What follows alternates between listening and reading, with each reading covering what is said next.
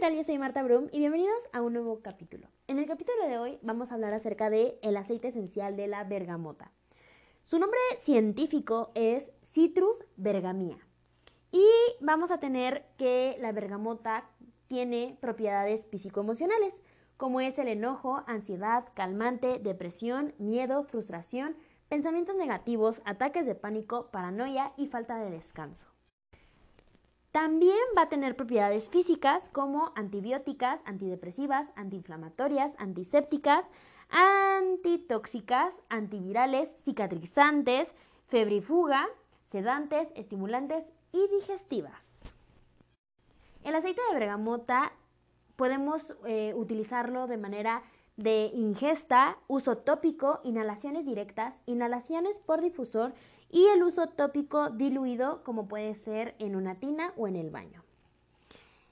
¿Cuál va a ser el principal objetivo de la bergamota? Pues es equilibrar, calmar y animar a la persona que lo utilice. Bueno, pues la bergamota tiene un efecto antídoto contra la depresión, ansiedad, infecciones del tracto respiratorio e indigestión. También va a tener un efecto equilibrante y tonificante en el sistema nervioso, lo que hace muy efectivo contra las molestias psicológicas. También en algunos tratamientos se utiliza la bergamota para tratar diferentes infecciones por su potente propiedad antiséptica. Eh, de hecho, ha sido utilizado para herpes y herpes labial, parásitos intestinales, o sea, nos sirve como un, este, como un desparasitante natural y también nos va a ayudar a aliviar la ansiedad y tiene ciertas cualidades para levantar el ánimo de la persona que lo consuma. La bergamota, cuando nosotros la ingerimos, nos va a servir para la colitis, la cistitis, em, uretritis y parásitos. Cuando nosotros lo utilizamos de manera tópica, nos va a ayudar a calmar los síntomas de la piel por picaduras de insecto, raspones, cortadas también nos va a servir para frotar en sienes para disminuir el dolor de cabeza, calmar dolor y promueve este, la relajación.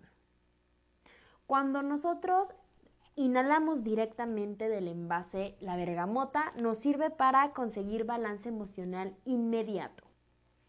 Mientras que cuando lo inhalamos de manera por difusor, va a estimular las emociones y mejorar el estado de ánimo, pero va a tardar un poco, o sea, no va a ser tan directo como si lo estuviéramos inhalando directamente. Eso no quiere decir que pues no le habíamos pegado a la nariz al frasco, ¿verdad?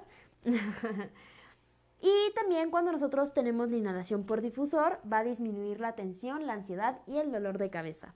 Eh, a mí me gusta mucho utilizar el bergamota cuando estoy en temporada de exámenes o cuando tengo conferencias o cuando tengo eh, situaciones muy estresantes eh, es como mi medio de rescate, ¿no? Porque es una de las esencias que al contacto que tú tengas eh, directo con tu nariz, bueno, más bien con tu sistema nervioso y el aceite esencial, es inmediato el beneficio que te da de la relajación y del balance emocional y mental que te, que te da este aceite.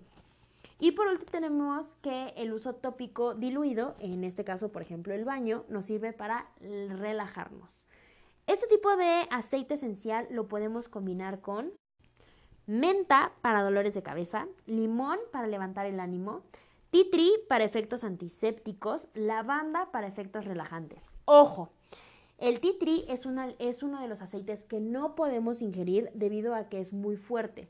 Por lo tanto, nosotros no podemos eh, combinar bergamota con titri y este, decidir ingerirlo, porque pues es una contraindicación. Al momento de utilizar diferentes aceites esenciales, tenemos que, este, tenemos precauciones.